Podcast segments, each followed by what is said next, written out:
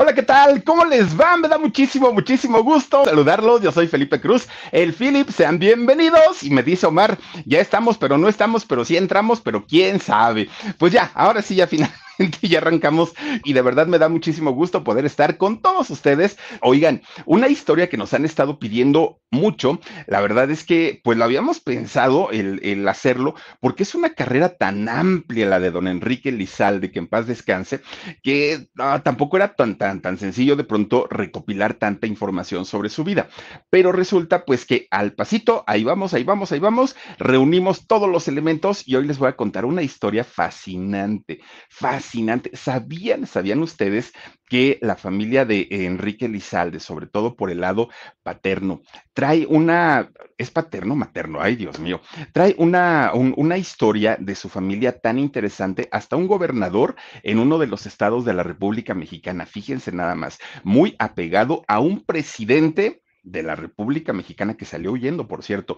En fin, es, es una, una, familia de mucha historia, de mucha tradición, de mucho talento, de mucho trabajo. Bueno, primo de un gran cantante, eh, actor, compositor. Ah, es, es de verdad un, pues una familia talento, ¿no? Eh, a final de cuentas, la familia de don Enrique Lizalde, pero también déjenme contarles que él, independientemente a que venía de una muy buena familia, traía por dentro el rollo político, se le daba a don Enrique Lizalde. ¿Y qué creen? Fíjense que pues gracias a toda esta, esta situación en donde a él le gustaba de pronto utilizar el poder para ayudar a la gente y sobre todo a sus compañeros, oigan, le costó prácticamente, híjole, que lo silenciaran durante mucho tiempo. Y no solamente a él, a mucha gente que estuvo con él en, en un movimiento que él hizo, que ahorita les voy a platicar de qué se trata, le quitaron el trabajo a él, a su esposa y a muchos de sus compañeros en cine, en teatro, en televisión, no lo querían ver en ningún lado y todo por hacer las cosas bien, digo, también se pasan de listos. ¿Cómo fueron los últimos años y sobre todo aquel fatídico momento en el que don Enrique Lizalde nos abandona y parte a otra aventura? Bueno, hoy les voy a platicar absolutamente todo, qué fue lo que sucedió, cómo estuvo también la situación de, de su funeral, porque tampoco es que haya sido tan abierto, tampoco fue tan público, pero hoy les voy a contar cómo sucedieron las cosas y cuál fue el legado de Enrique Lizalde. También se los vamos a platicar hoy en este canal que se llama El Philip.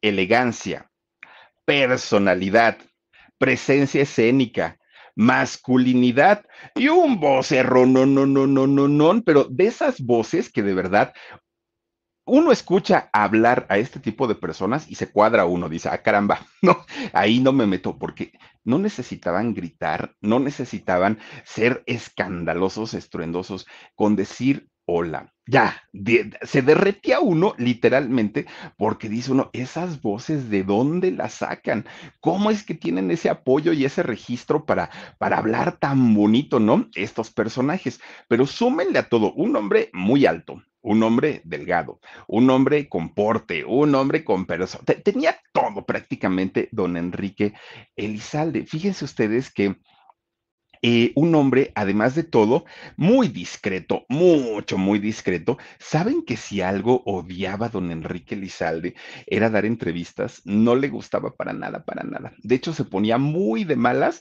cuando se le acercaba. Bueno, los reporteros le tenían miedo.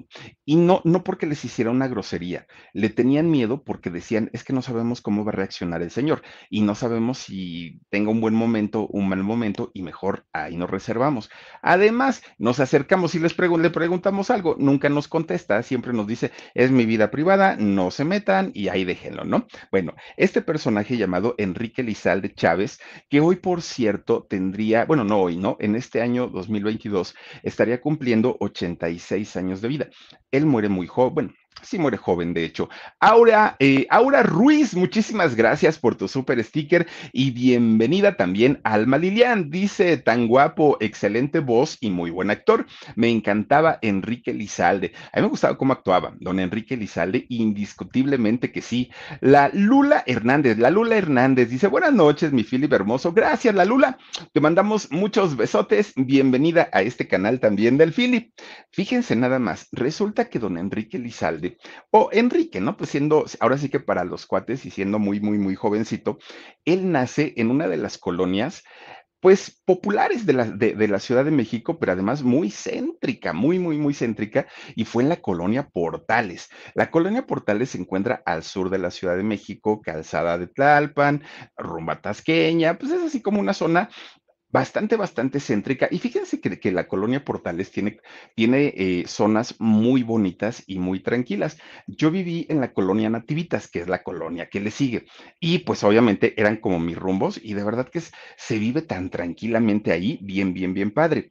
Pero fíjense que él nace en una Hacienda, todavía hay el famoso mercado de portales. ¿Qué creen? Que ahí me iba yo a echar unos, tacos de carnitas tan sabrosos en el mercado de portales que, ay Dios mío, ¿para qué la pones, Omar? Nada más antojas. Fíjense ustedes que eh, en el caso de don Enrique, él nace en una hacienda todavía. Hablamos de la época en la que me, en la Ciudad de México y México, ¿no? Estaba llena de haciendas por todos lados. Haciendas pulqueras, haciendas de Nequén, haciendas, había de todo, de todo, eran las grandes haciendas en aquel momento. Y ahí justamente en esta colonia existía la hacienda de Nuestra Señora de la Soledad de los Portales. Y es justamente en donde eh, nace Enrique Lizalde. Hay mucha, bueno, hubo mucha confusión respecto a su fecha de nacimiento, incluso al lugar de, nacimiento. Muchos decían, es que nació en Zacatecas, es que nació no sé dónde, es hasta que salieron sus hijos y dijeron, a ver, a ver, no, mi papá nació un 5 de abril de 1936 y nace en la Ciudad de México en esta hacienda de Nuestra Señora de la Soledad de los Portales, dijeron los hijos. Ya dejen de confundirse y de confundir a la gente, ahí es donde nace don Enrique. Fíjense nada más lo que son las cosas. Su papá era, fue don Ignacio Elizalde y don Ignacio Elizalde era un ingeniero siendo ingeniero en aquellos años en donde la gran mayoría de los mexicanos pues no tenían una profesión y no tenían una profesión porque realmente la mayoría de la gente que vivía en la Ciudad de México eran personas que venían de otros estados de la República a establecerse al entonces Distrito Federal y por lo mismo no tuvieron la oportunidad de estudiar una carrera la gran mayoría. Esa y por lo menos dos o tres generaciones más no tuvieron la oportunidad de estudiar. Y en el caso del papá de, Enrique Lizalde, don Ignacio, terminó una ingeniería. Por esa razón, pues era un hombre que pues, tenía su, su buen dinerito. La pasión de este señor, además de don Ignacio, además de ser eh, un, un, ingeniero y muy bueno, fíjense que le encantaba, le encantaba dibujar. Era buenísimo, buenísimo don Ignacio para, para dibujar, pero también para la poesía.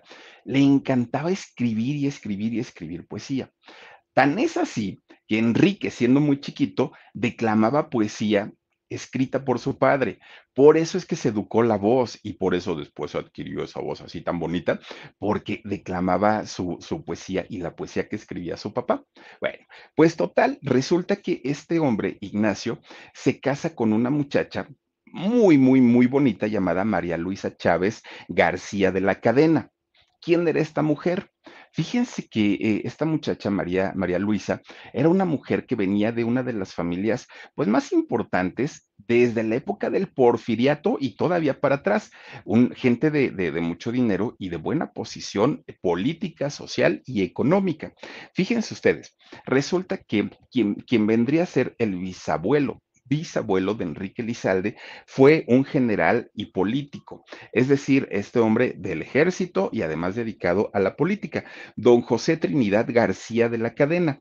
Fíjense que este, este señor, José Trinidad, fue muy cercano, mucho, mucho, muy cercano a don Porfirio Díaz, a este eh, expresidente de México, por quien se hace la Revolución Mexicana y que a final de cuentas tiene que salir huyendo, ¿no? Y se fue a exiliar a Francia porque pues las cosas aquí estaban él quería perpetuarse en el poder y resulta que hubo un movimiento armado. Ay, miren, ahí está el general Trinidad García de la cadena. Miren nada más. Bueno, fíjense que él fue el bisabuelito de este, nada más ni nada menos que de don Enrique Lizalde. Bueno, pues resulta que este hombre que estamos viendo aquí en pantalla, bisabuelito de Enrique, también fue gobernador de allá de Zacatecas. Le fue muy bien como gobernador a este señor, tan es así que lo proponen para que se convierta en candidato a la presidencia de la República, la presidencia de México, en las elecciones de 1880. 1880, ¿no? Eh, pudo haber sido eh, presidente de México, no lo fue, pero estuvo entre la terna. Miren, pues resulta que fue tan importante este personaje que al día de hoy sus restos reposan en la eh, rotonda de los hombres ilustres de allá de Zacatecas. Un hombre muy, muy reconocido y obviamente pues su nombre está escrito en los libros de historia, principalmente de allá de Zacatecas. ¿Por qué? Por la importancia que tuvo al, haber sido gobernador. Bueno, pues resulta que Juan Ignacio, el, padre de, Enrique, y María Luisa, pues se conocen, se casan y resulta que tuvieron siete hijos. De hecho, de los siete hijos que tiene el matrimonio de María Luisa con Ignacio, uno de ellos es Eduardo. Y Eduardo, un escritor, además de todo, muy prominente. Escribió libros como eh, Odessa de Canela y El Tigre en Casa. También escribió Antología Impersonal y una cantidad de libros tremenda, ¿no? Uno de los hijos, Eduardo, uno de los hijos de Enrique Lizalde. Bueno. Uno, bueno, Enrique Lizalde tenía mucha familia, mucha. Uno de los primos de Enrique Lizalde fue nada más ni nada menos que el mismísimo Oscar Chávez. Fíjense, fíjense, el Oscar Chávez, aquel personaje que hizo la película de los caifanes con Julisa y que se convierte en el caifán mayor, un, un hombre que además fíjense, arreglista, músico, compositor, actor, uh, una eminencia, don Oscar Chávez, ¿no? Aquel que cantaba, por ti, hoy dejé de pensar en el mar, por ti, ¿se acuerdan? Bueno, él era primo de don Enrique Elizalde, bueno, de toda la familia Elizalde. Pues bueno, cuando Enrique estaba chiquito, ya habían pasado los mejores años de su familia, ya había llegado la revolución, ya habían quitado y sacado a la mayoría de los hacendados de sus grandes haciendas para dársela a la gente, como dicen, la tierra es de quien trabaje, fue el, fue el, lema, ¿no? De, de, la revolución. Entonces, habían repartido las tierras de todos estos hacendados, obviamente cambia la situación política y económica de México y a Enrique ya no le tocan estos años de riqueza de, de, de su bisabuelo, de su abuelo, de su padre, ya no le tocan, pero tampoco es que haya sido un hombre pobre, no, no, no, le tocó pues todavía eh, disfrutar de una vida cómoda, pero gracias al trabajo de su papá, no por el dinero heredado de los abuelos ni de nadie, ¿no? Tenía una vida tranquila, es decir, no le faltó, no le hizo eh, falta nada, pero sí, vamos, vivió dentro de los límites, ¿no? Estaba entre lo normalito. Bueno, pues resulta que gracias al trabajo de don Ignacio, el papá, y que viajaban mucho porque era ingeniero y lo mandaban a diferentes plantas de la República, siempre vivieron en diferentes lugares. Él nace en la colonia Portales, pero de ahí se fueron para Zacatecas, anduvieron por todos lados. De hecho, prácticamente la familia Lizalde, la familia conoce todo el país, se van para, para todo el país. Y uno de los lugares favoritos de Enrique era Puebla.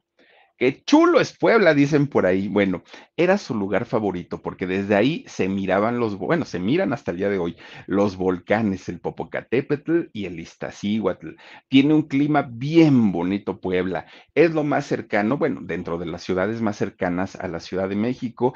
Tiene un encanto Puebla y en cualquier lugar, en cualquier eh, pueblito, ahora sí valga la redundancia de Puebla, es precioso, ¿no? Todo es precioso. Qué chulo es Puebla, pues obviamente así se dice. Y este lugar se convierte en el lugar favorito de Enrique Lizalde.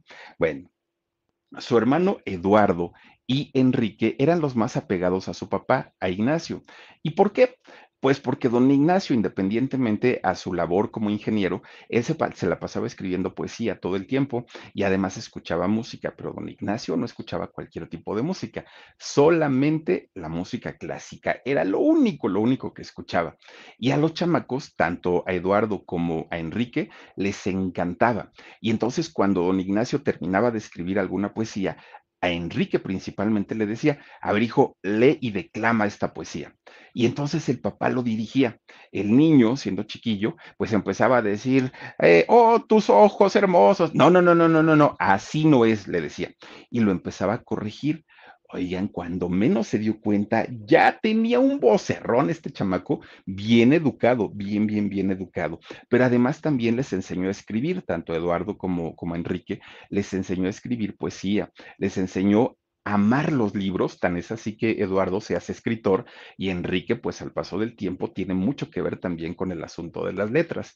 Entonces, para ellos dos en especial, a los, a los siete los querían mucho, pero en especial Enrique y Eduardo fueron los que más estaban apegados con su papá y tenían este tipo de cercanía con él. Bueno, pues resulta que eh, entre los viajes que efectuaba toda la familia Lizalde, pues estudiaron los chamacos, entraban a, un, a una escuela, se salían, entraban a otra y así porque andaban viajando todo el tiempo.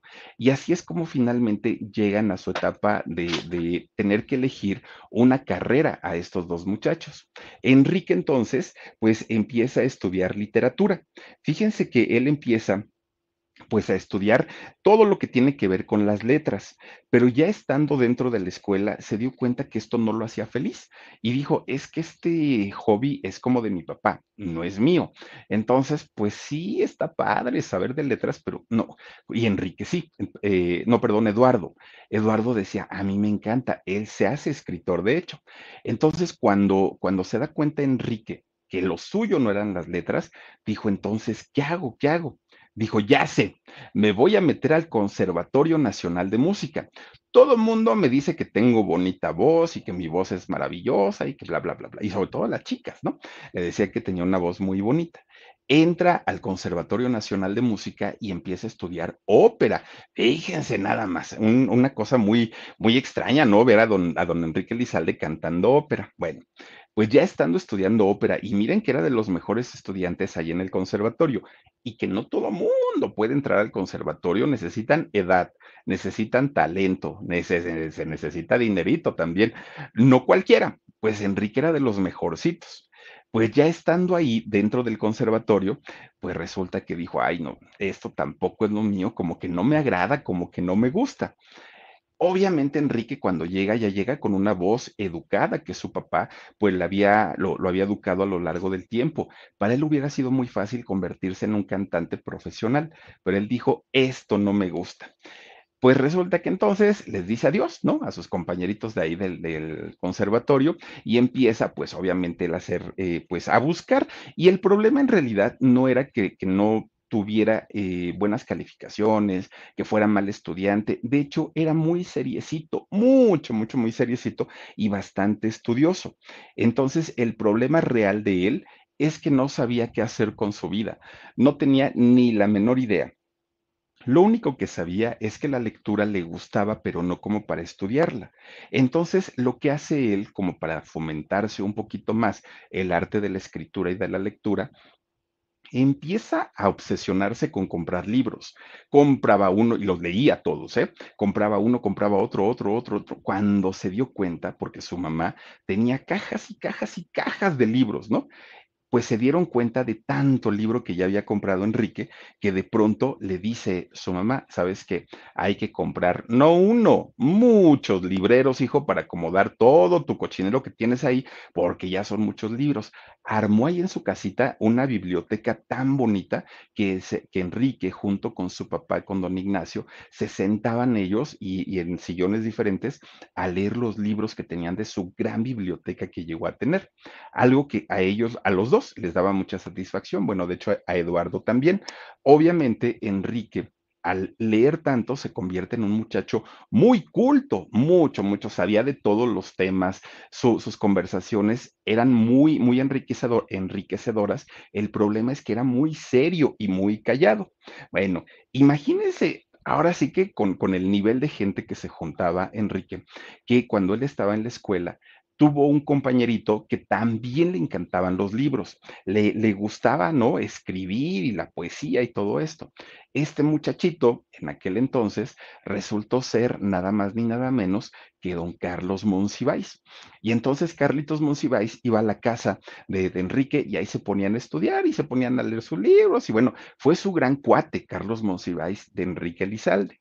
Miren, Tan es así que Enrique se empieza a memorizar diferentes obras de teatro porque ya compraba libros de todo, de ciencia, de cultura, de arte, de teatro, compraba todo. Él se llega a memorizar algunas obras, ¿no? Algunas obras de teatro completitas porque además tenía una muy buena memoria. Miren nada más don, don Carlitos Monsiváis, bien chamaquito, pues, pues se veía igualito, ¿verdad? nomás con su cabellito blanco. Bueno, pues resulta, fíjense que entre este grupo de intelectuales, que Enrique sin saberlo ya era un intelectual, ¿no? Ya era así como de, de otro nivel, pues resulta que empiezan a organizar un taller de teatro prácticamente como clandestino, porque ni siquiera es que, que lo que fuera la luz pública. Y este, eh, este teatro o esta organización de teatro secreta se reunían en una casa de la colonia Roma. ¿Qué era lo que pasaba en, en este lugar? En este lugar se juntaba un grupo de personas talentosas, cultas, que les gustaba el teatro improvisaban, bueno, no improvisaban, montaban obras de teatro, ay, perdón, montaban obras de teatro y las presentaban. Y la gente que asistía a verlos a este club era por invitación. Nadie podía ir así del público, compró un boleto, nada. Solamente era por invitación. ¿Qué era lo que pasaba y qué era lo que sucedía? Que ni los actores cobraban, ni el público pagaba era simplemente por el hecho de ir y disfrutar el teatro, nada más, ¿no? Eh, finalmente, pues no era una organización con fines de lucro. Eran como puros amantes del teatro, nada más. Resulta que uno también de los que estuvieron ahí, obviamente Oscar Chávez, su primo, ahí también estaba, pues también un, un intelectual. Ahí estaba en este grupo, estaba Carlitos Monsiváis. Resulta que Oscar Chávez en algún momento que era muy amigo de Rogelio Guerra, lo lleva a este grupo de teatro. Y entonces cuando entra ahí Rogelio Guerra dijo, ay, no, esto está muy raro, está como muy oculto, muy secreto. No, no, no, no, qué raro. Y, y le dijo a Oscar Chávez, yo ya me voy, ahí te ves. De repente le dijo, no, no, no, es que esta organización la, la, dirige mi primo. Mi primo se llama Enrique y él es muy bueno, te lo voy a presentar. Le presenta este, eh, a Enrique a don Rogelio Guerra, y cuando lo vio así grandote, serio, con ese vocerrón, como que dejó de desconfiar, porque dijo, bueno, pues no creo que este señor, este muchacho, se preste como para hacer fregaderas. Y le dijo, a ver, platícame cómo es el proyecto. Y Enrique le dijo, mira, aquí nadie cobra, aquí nadie paga, aquí todos venimos a aprender y a disfrutar el teatro. Eso es todo lo que hacemos. Bueno, pues resulta que se queda eh, Rogelio Guerra y a partir de ahí su carrera también cambió, ¿no? Enrique Lizalde durante toda su vida había sido un muchacho tranquilo, bien portado, eh, pues un niño obediente, siempre lo había sido, siempre, porque el carácter de él era así, pero además era un muchacho muy callado, Enrique era calladísimo y y todas sus cosas personales siempre se las guardó para él. No era como el comunicativo, ¿no? Que, que, es más, imagínense a qué punto que cuando le dolía la cabeza ni siquiera le decía a sus papás, ¿qué tienes, Enrique? Nada, estoy bien. Por dentro estaba que, bueno, imagínense, pero era excesivamente callado, un hombre, un muchacho muy reservado. Pero resulta que cuando llega justamente a la edad madura, a la edad adulta, y estamos hablando de un muchacho de veintitantos años, tampoco es alguien tan, tan grande, cuando se hace joven, resulta que se empieza a dar cuenta de todos los problemas que hay en el país, problemas sociales, problemas culturales, problemas políticos, problemas económicos, algo que mientras estuvo bajo el resguardo de sus papás no lo veía, porque él decía, pues todo es perfecto, no me faltan zapatos, no me falta comida, tengo mi casa, pues qué problemas puede tener el país. Pero cuando él sale de, su burbuja de cristal, se da cuenta de la pobreza, se da cuenta de todas las injusticias que ocurrían a su alrededor. Y a partir de ese momento, Enrique se convierte en un hombre muy preocupado por eh, tratar de resolver y por tratar de ayudar, sobre todo a la gente que no tenía pues, recursos para poder hacerlo. Y miren, se convierte Enrique Lizalde en un muchacho además activista, en un hombre que de la manera que él podía y de la manera que él tenía la oportunidad de hacer, apoyaba para que el mundo pues obviamente cambiara, ¿no? Para que fuera un, un mejor lugar para vivir. Bueno, pues resulta que en la época de muchas guerras en el mundo, de mucha crisis, de mucho todo, empiezan a armar toda esta gente que, que, estaba en el teatro empiezan a armar también como, como grupos en donde hablaban justamente de las injusticias que ocurrían, y no solamente en, en México, prácticamente en todo el mundo. Ellos querían un, un cambio. Pues resulta que se hace militante de la Liga Leninista eh, ¿Qué, es esta liga leninista espartaca que existía hace mucho tiempo? Pues era un grupo de comunistas, fíjense nada más, era un grupo de comunistas que ellos buscaban la manera como de transformar al país y transformar al mundo. Pero estamos hablando también que, eh, pues por lo menos en México y en, en aquellos años, no era muy bien visto, ¿no? El, que una persona tuviera un, un pensamiento distinto al de la mayoría se pensaba que eran revoltosos, se pensaba que eran personas que iban a desestabilizar el país y Enrique era precisamente uno de estos personajes que estaban eh, pues obviamente metidos en esto. Y fíjense que uno de los creadores de este grupo, del grupo leninista Espartaco, fue justamente don José Revueltas. Él fue uno de los fundadores y él buscaba justamente a jóvenes que apoyaran este proyecto o que apoyaran, apoyaran este concepto. Eduardo, el hermano, el escritor, el hermano de, eh, Enrique, fíjense que él se convierte en un impulsor ferviente tanto del Partido Comunista Mexicano como de esta liga leninista espartaca y además imprime, manda a imprimir folletos, trípticos, libros, todo lo que él pudiera para poder difundir la cultura y todo lo que tuviera que ver con la, la ideología comunista. Entonces los dos hermanos estaban muy metidos ya en esta situación. Resulta que los dos se convierten en activistas pero de hueso colorado.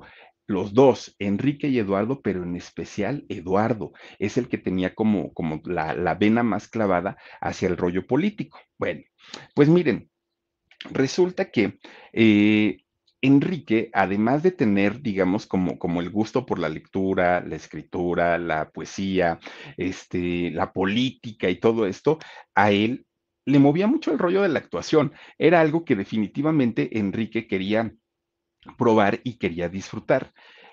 Andar en la revuelta, andar de un lado a otro, de arriba para abajo, poco a poco se fue relacionando Enrique Lizalde hasta que finalmente, fíjense que empieza y pasa de hacer teatro experimental, de hacer teatro como un poquito, pues digamos, no, no comercial, de repente y sin darse cuenta ya estaba metido y ya estaba inmiscuido justamente en el teatro comercial, pero también en cine. ¿Cómo llegó ahí? Quién sabe, ¿no? Una persona lo llevó a, una cosa, otro a otro, y finalmente, fíjense que en 1963, Enrique Lizalde hace lo que fue su primer película. Eh, su primer película, que además de todo, empieza, se llamó Las Tronajas esta película, su primer, su primer eh, cinta que hace. Ahí se le ve ya como un actor definido, como un actor de carácter, como un actor de, de mucho temple, además de todo. Pero las chicas lo empiezan a ver como, ¿y ese muchacho quién es? ¿De dónde sale? ¿Quién lo trajo? Ahora sí que las chicas querían saber absolutamente todo de él porque llamaba la atención y llamaba la atención. Miren, a veces uno estaba, está en el cine y no sé si les ha pasado que de pronto están en el cine y voltea uno por distracción de cualquier cosa y escucha uno una voz y esa voz lo hace voltear a uno. Eso le pasaba a las chicas con Enrique Lizalde, porque decían, ay, ¿quién está hablando? O sea, ese vocerrón. Y cuando lo veían en pantalla decían, no, pues es que es todo un señor muy varonil, muy masculino. ¿Qué personalidad tiene este señor, no? Las chicas se enamoraron de él y entonces pues empieza a hacer cine, pero también empieza a hacer teatro comercial en donde le iba bastante bien, porque además, fíjense que empieza mucha gente a decir, es que ese señor como que tiene cara de enojado siempre y como que siempre está muy serio. Pero la gente que, empieza a trabajar con Enrique opinaba lo contrario, por lo menos al principio de la carrera de Enrique. ¿Qué era lo que sucedía? Que muchas actrices decían, yo quiero trabajar con él, yo quiero saber a ver qué se siente que le diga, te quiero, mi amor, así en el, en el oído. Imagínense las actrices. Posteriormente, Televisa, que Televisa, bueno, ya sabemos que donde ve posibilidades de ganar, dijo, tráiganse a este chamaco porque ahorita pues está rompiendo ahí en el cine y en el teatro y queremos ganar con él. La televisión en la vida de Enrique Lizalde llegó al último, fue, fue lo último que él empezó a hacer y resulta que empieza a trabajar con ellos pues obviamente haciendo telenovelas, ¿no? Empezó a hacer telenovelas ahí en Televisa, le empieza a ir muy bien y fíjense que eh, posteriormente hizo dos películas que a, Enrique lo consagran o lo consolidan, no solo como buen actor, sino también como galán. He matado a un hombre y viento negro. Fueron por ahí del año 64, 1965, por ahí, que de hecho la película de Viento Negro, fíjense que eh, esta película la hace con don David Reynoso este también, este actor de, de, pues, este tipo de películas, ¿no? Oigan, pues resulta, fíjense, se van, se los llevan a trabajar hasta Sonora, ¿no? Allá se van al desierto de Altar, que es un, un, digamos, es un desierto pequeño que está en el norte de Sonora. Resulta que llegan ahí Imagínense ustedes el calorón porque tenían que hacer la película en pleno desierto. No había sombras porque obviamente tenían que grabarlo todo, filmarlo todo, pues a la intemperie. En un desierto que para qué, aquel momento cuando ellos fueron por la temporada a filmar esta película, estaban entre 38 y 40 grados centígrados pues un calorón terrible y sobre todo el sol quemando a golpe, pues era bastante, bastante fuerte.Í llega don Enrique Lizalde, llega don David Reynoso, llega todo el elenco, ¿no? Pues resulta que dos técnicos de, la, de la, mm, este, ahí, ¿cómo se llama? De, de la productora de cine, dos, dos, técnicos de pronto dicen, ay, vamos a buscar una sombrita porque está el calorón, con los sombreros se ventilaban y todo, ¿no? Pero ya no aguantaban el sol. Entonces dicen ellos, vamos a buscar un arbusto donde nos podamos recostar un ratito porque ya estuvo el día pesadísimo. Resulta, empezaron las filmaciones desde la madrugada, ya eran como las dos de la tarde y ellos seguían, todavía ni habían comido y dijeron, vamos, ¿no? Pues a, buscar un, una sombrita. Se empiezan a alejar, alejar, alejar, alejar. Dicen, yo no conozco ningún desierto, pero dicen que en el desierto, cuando se pierde uno, es como en el mar, que para donde volte uno es lo mismo. Dunas y dunas y dunas y dunas de arena. Se pierde uno, pierde uno la brújula. Pues resulta que estos dos técnicos se pierden, dan las tres, las cuatro, las cinco. Obviamente no llevaban agua, no llevaban comida, simplemente caminaban y con el aire que hacía se borraron las huellas de por dónde iban. Empieza la, la producción de la película a ser pues obviamente una cuadrilla de rescate, ¿no? Porque decían, tenemos que buscarlos y tenemos que encontrarlos. Y don Enrique Lizalde dijo, de aquí a que terminan de hacer su cuadrilla y su plan de rescate, y estos ya se murieron agarró un jeep, don, don, Enrique Lizalde, y se va a buscarlos. Fíjense, solito, solito en su jeep. Bueno, ni agua se llevó ni nada. Y dijeron, uh, que la canción, ahora ya no van a ser dos, ya van a ser tres los desaparecidos, y ahí sí va a estar medio complicada la cosa. Pues llegó la noche y no, llega, no, no llegaba ni Enrique ni llegaba nadie, ¿no? Ni, ni estos este, personajes. Bueno, pues resulta entonces que pasa el tiempo, ya habían avisado obviamente a la policía, ya estaban las cosas pues muy, muy graves, de hecho ya los habían dado por muertos, fíjense.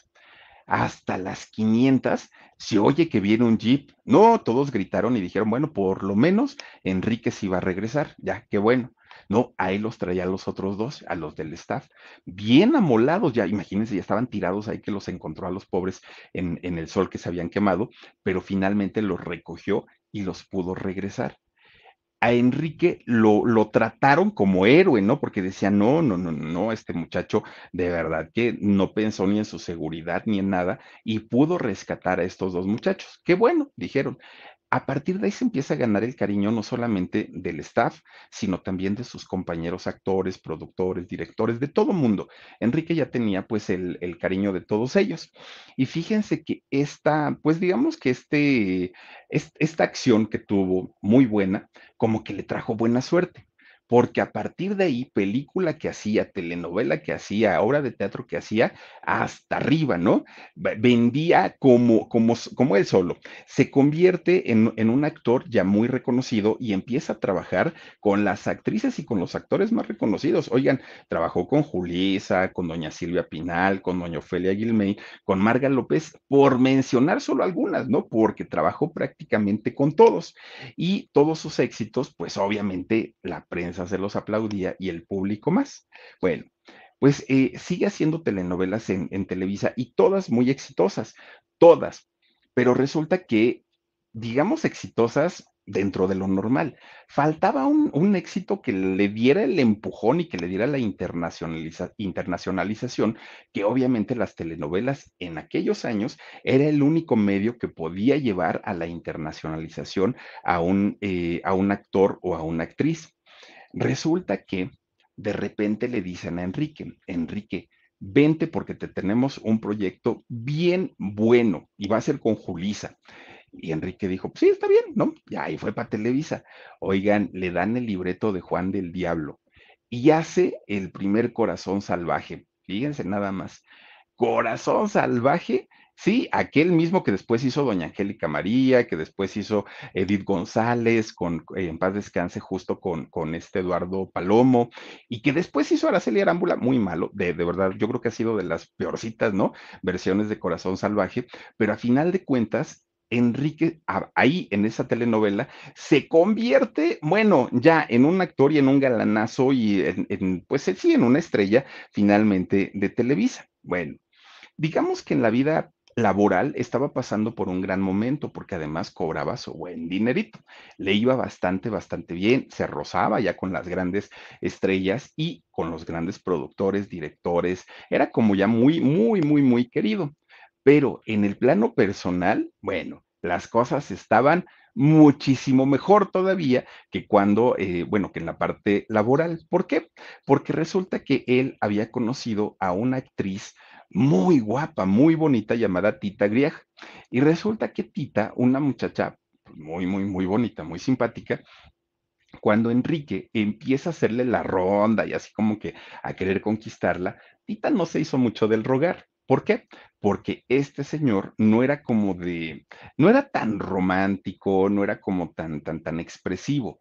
Pero imagínense saber que era un hombre muy, muy plano, muy cuadrado, muy, y de pronto declarársele a una mujer, pues esta chica dijo, por supuesto que sí, ¿no? Ni siquiera lo pensó y adelante. Se casaron, se casó Tita Grieg con este Enrique Lizalde.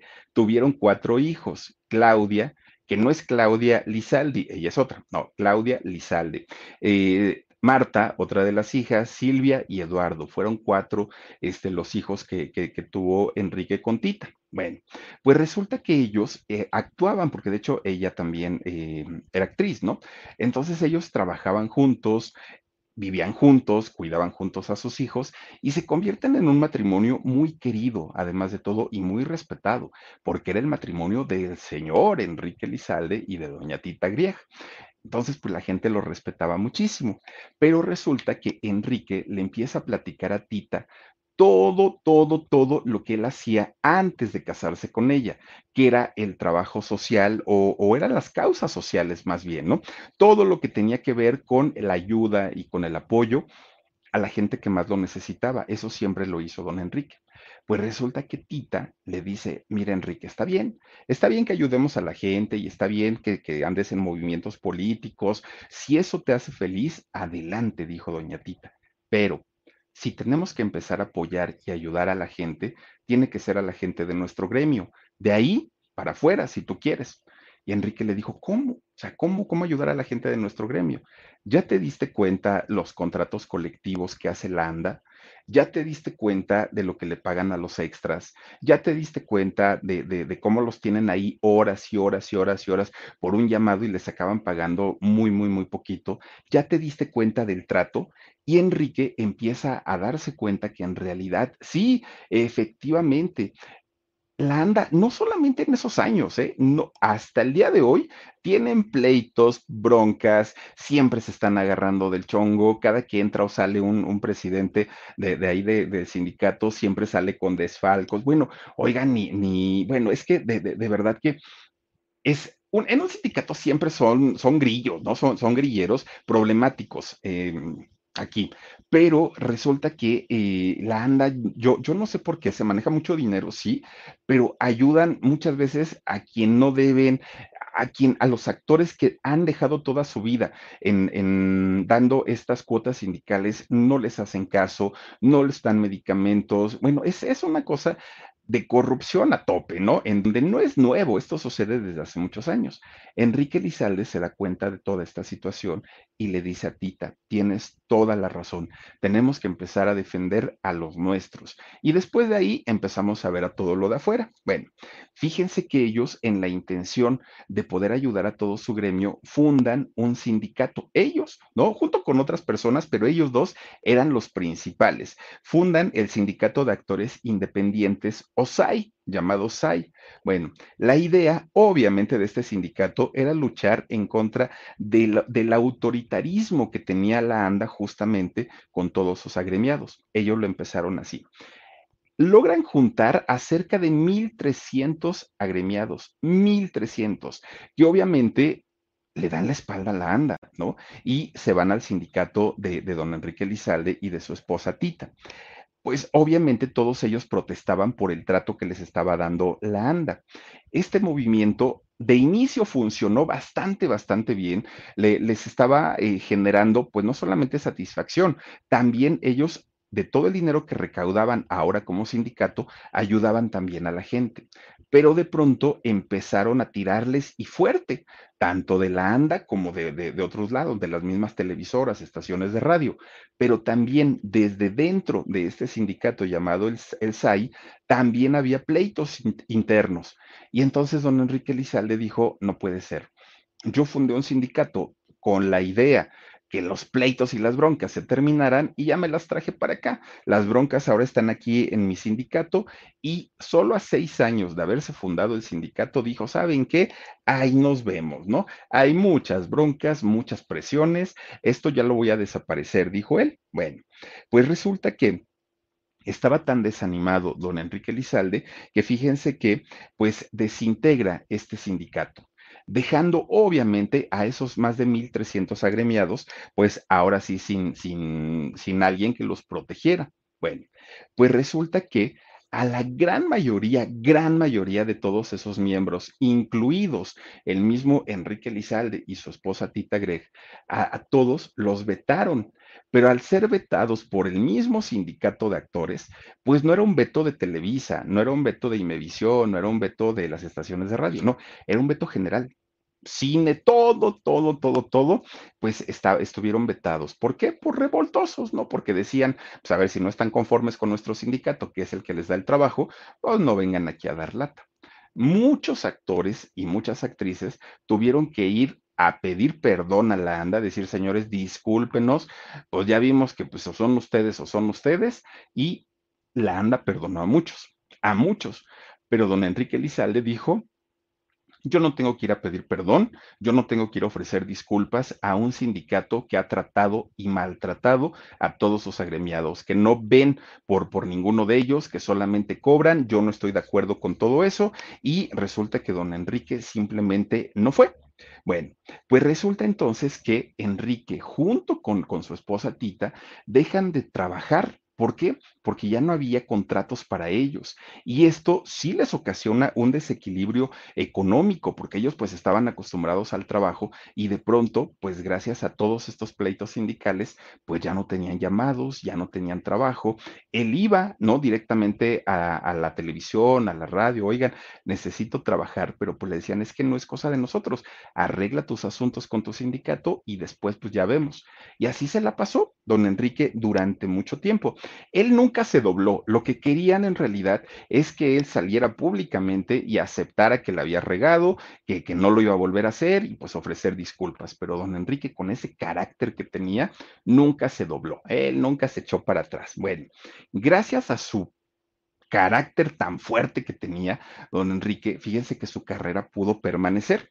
Sí, poco a poquito y al pasar el tiempo, es como lo fueron llamando poco a poco, primero en el cine, después en el teatro y después en la televisión ya una vez, digamos, perdonado, ya así como que pues, ah, y eso porque también cambiaron de administración ahí en la ANDA y como que las cosas ya se habían arreglado un poquito, es como Enrique Lizalde logra regresar a la televisión. De hecho, hace por ahí la telenovela de Chispita, ¿se acuerdan ustedes? Uy, la lucerito bien chiquitita, que de ahí salió Gloria Trevi, ¿no? Cuando hizo la doble de Chispita. Bueno, pues resulta que don, don Enrique Lizalde era el papá de Chispita, ¿se acuerdan ustedes? Uh, yo apenas, apenas si me acuerdo, pero sí, Ah, pues miren, ahí está, era el papá de la Chispita. Bueno, ya de ahí pues hizo varias, ¿no? Hizo que si el dulce desafío con Adela Noriega, alcanzar una estrella, de esa sí me acuerdo muy bien con Marianita Garza, me acuerdo perfecto, ¿no? Y la hacía de actor, salía en esta de, de, de, alcanzar una estrella, salía también doña Rita Macedo, ya en una edad adulta,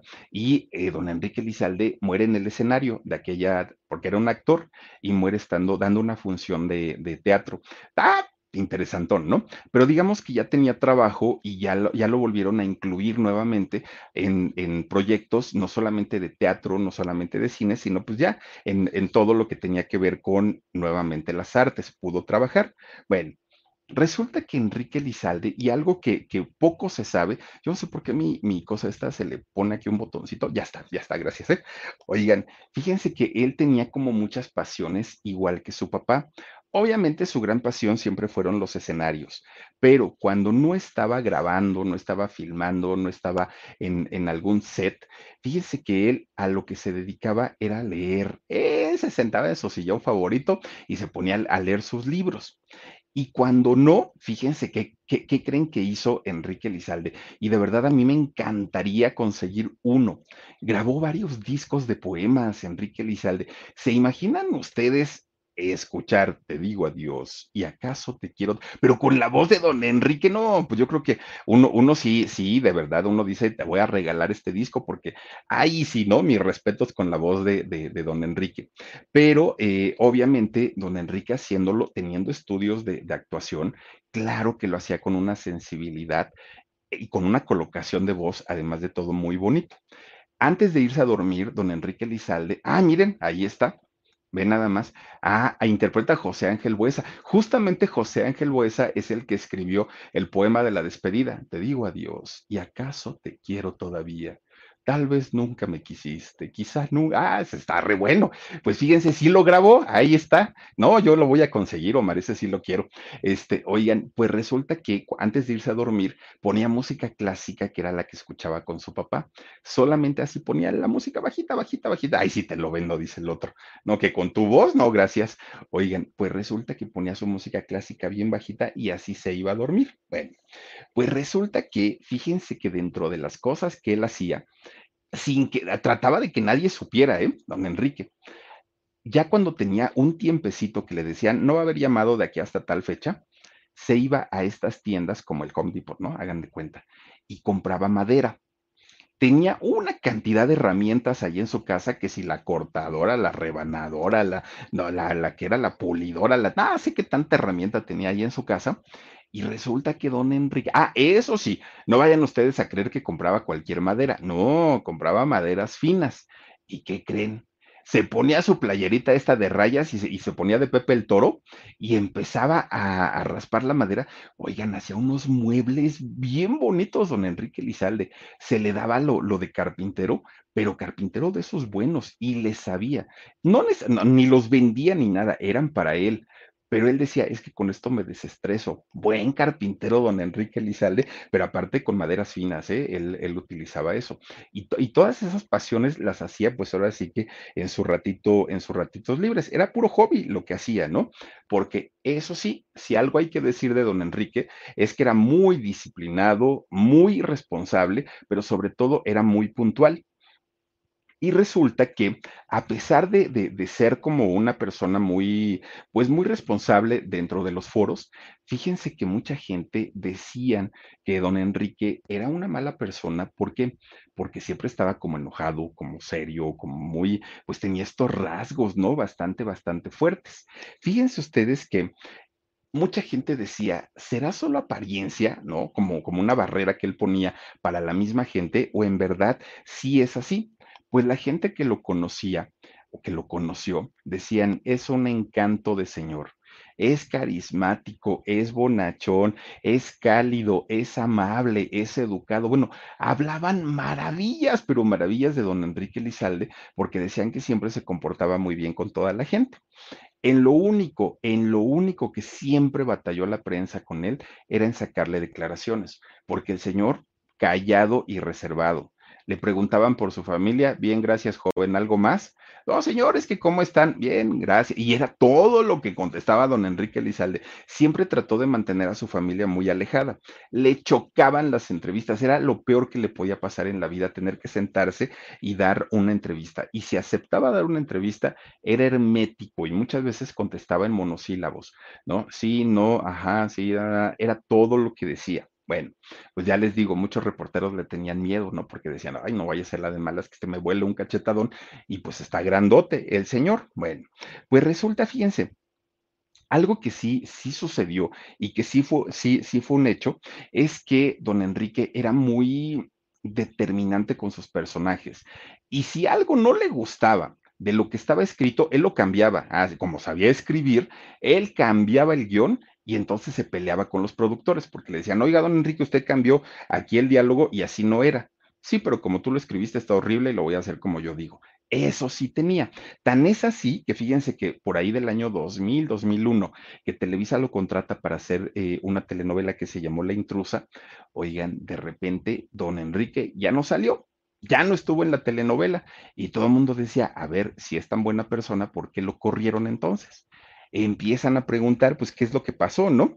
Bueno, pues la versión oficial y digamos de Televisa es que don Enrique había hablado con el productor y que le había dicho, es que tengo por ahí que hacer, este, hacerme unos chequeos médicos, voy a estar fuera de, de, en el hospital, voy a estar dos semanas o más y no creo que ustedes me quieran esperar, entonces mejor, pues ahí nos vemos, ¿no?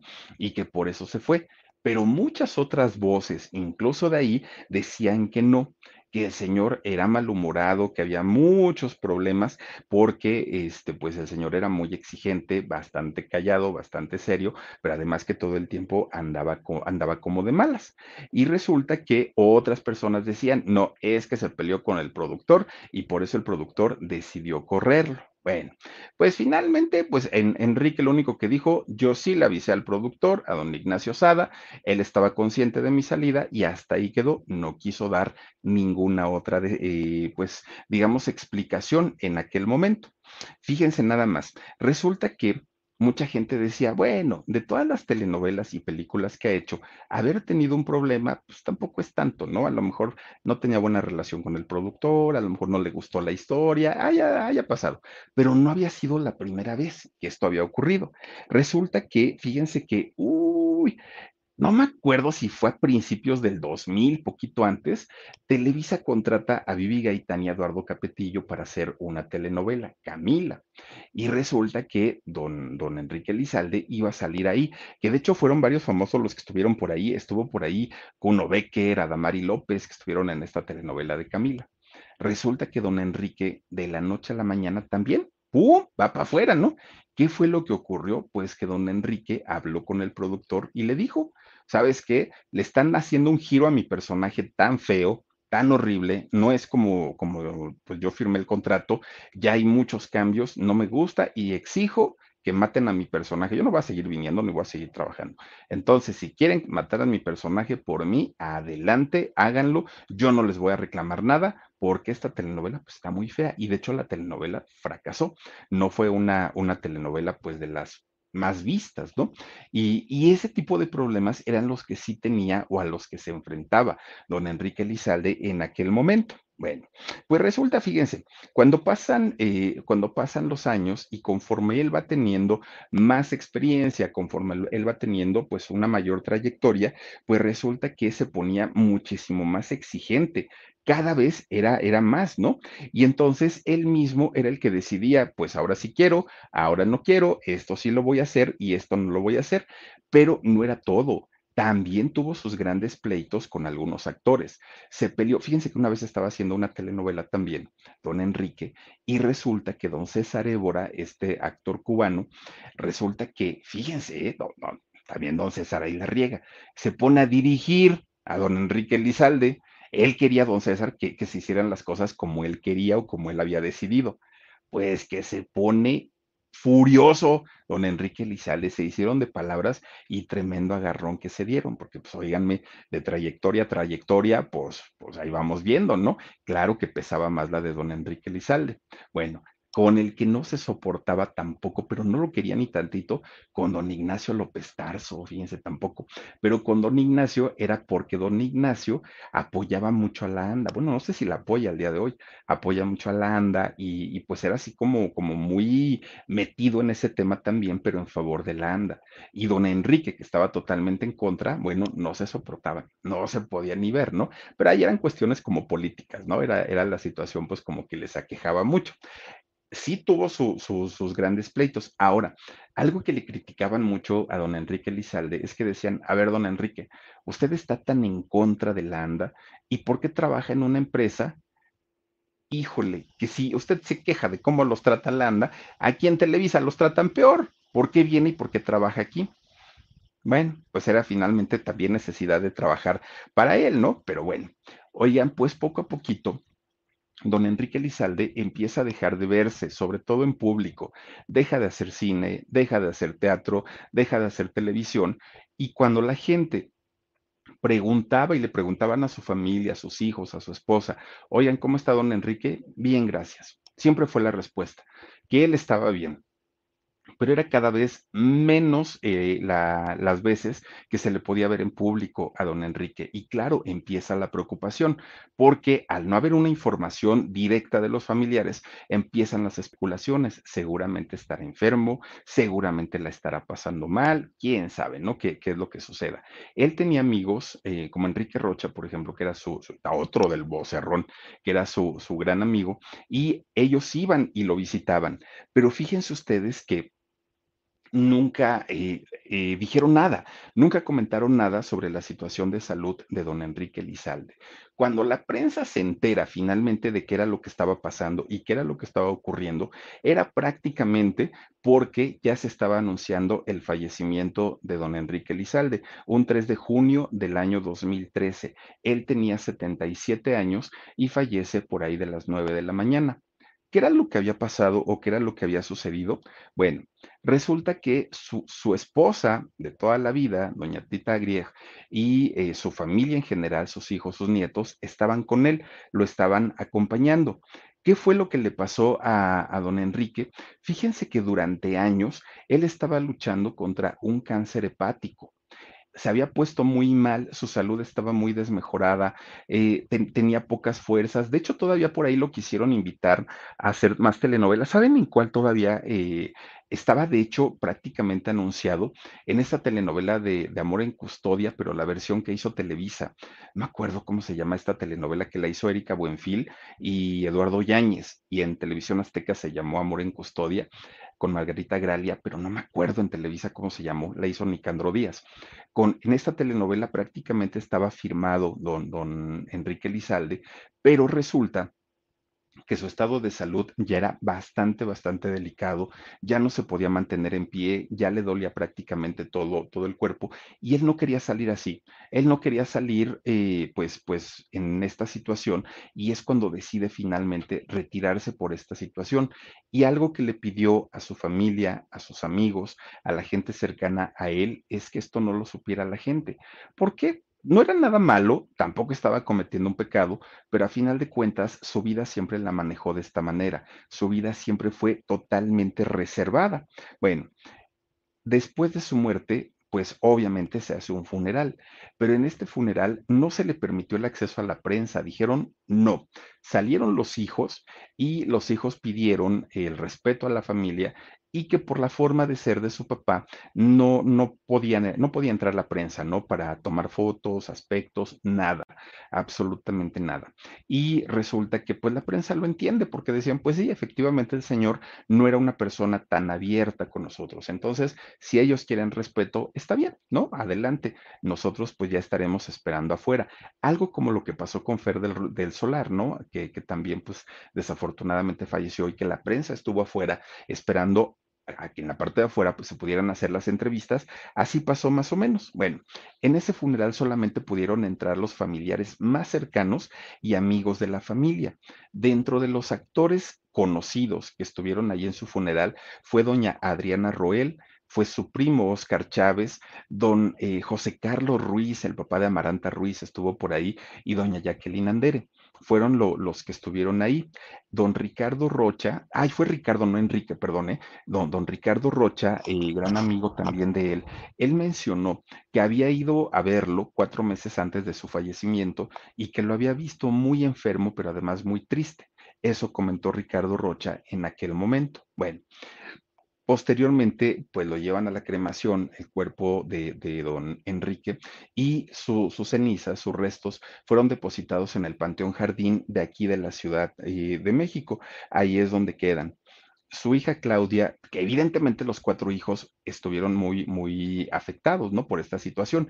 Pero en especial Claudia, su, su hija, fue quien eh, salió a decir palabras muy, muy, muy bonitas para su papá que pues los últimos días estuvieron ellos acompañándolo, sus hijos, sus nietos y prácticamente todos, y que les daba mucha pena y mucha tristeza verlo consumir, ¿no? Por, por esta enfermedad y ellos no poder hacer nada, pero que por otra parte tampoco es que haya sido tanto el tiempo que estuvo él batallando con, con esta enfermedad, en teoría pues se fue, se fue rápido. Pues miren, finalmente eh, como, como, haya sido el fallecimiento de, de, don Enrique Lizalde, pues tenía una enfermedad bastante fuerte, bastante complicada y el hecho ya no esté aquí y ya no esté sufriendo, pues creo yo que también es un alivio, ¿no? Para los hijos. Fíjense que don Enrique, de hecho, ya en los últimos días de su vida, estuvo a punto de perder eh, la vista de uno de sus ojos porque resulta de hecho, ya veía muy poquito, muy, muy, muy poquito con uno de sus ojos, porque resulta que años atrás unos malandrines se habían metido a asaltar su casa y don Enrique, que era un hombre de carácter y, bastante, bastante aguerrido, se levantó e intentó defender, ¿no? Defender su, su, casa. Y estos tipejos le dieron un golpe en uno de sus ojos. En aquel momento no le afectó tanto, pero al pasar el tiempo, Obviamente, cuando su cuerpo empieza a tener ya todo este desgaste por el cáncer, pues don Enrique desafortunadamente estuvo a punto de perder su ojito y eso lo, lo, ponía muy mal, lo deprimía muchísimo. Entonces, pues ya al último, él prácticamente se deja ir. Él es cuando decide pues ya abandonar el mundo y quedarse solito, ¿no? Don Enrique, un, un gran actor que no solamente hizo teatro comercial, también hizo teatro crítico, social, de política, un hombre de izquierda, de izquierda que siempre, siempre luchó por, eh, pues, ayudar a su gremio porque les dieran los mismos derechos, aunque pues no le resultó del todo bien.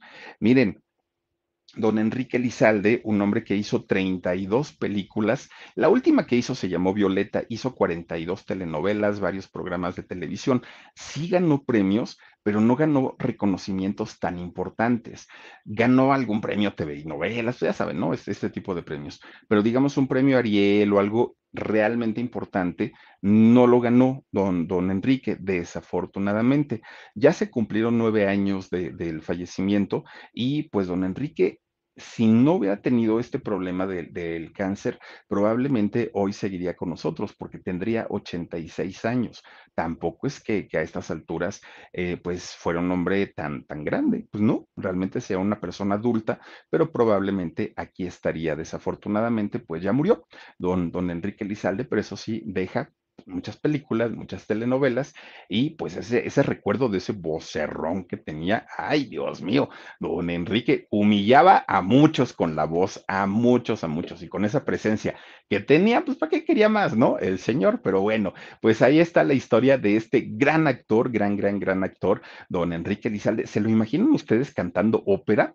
Yo no, pero dicen que cantaba re bonito, que cantaba muy bien don Enrique Lizalde. Pues bueno, en paz descanse, ya nos quedaremos con las ganas y con la duda de cómo se escucharía cantando, pero seguramente su familia tendrá por ahí grabaciones, pero quién sabe si en algún momento las darán a conocer. En fin, cuídense mucho, descansen rico, sueñen precioso, les mando muchos besos y gracias por haber estado con nosotros. Nos vemos, adiós, besos.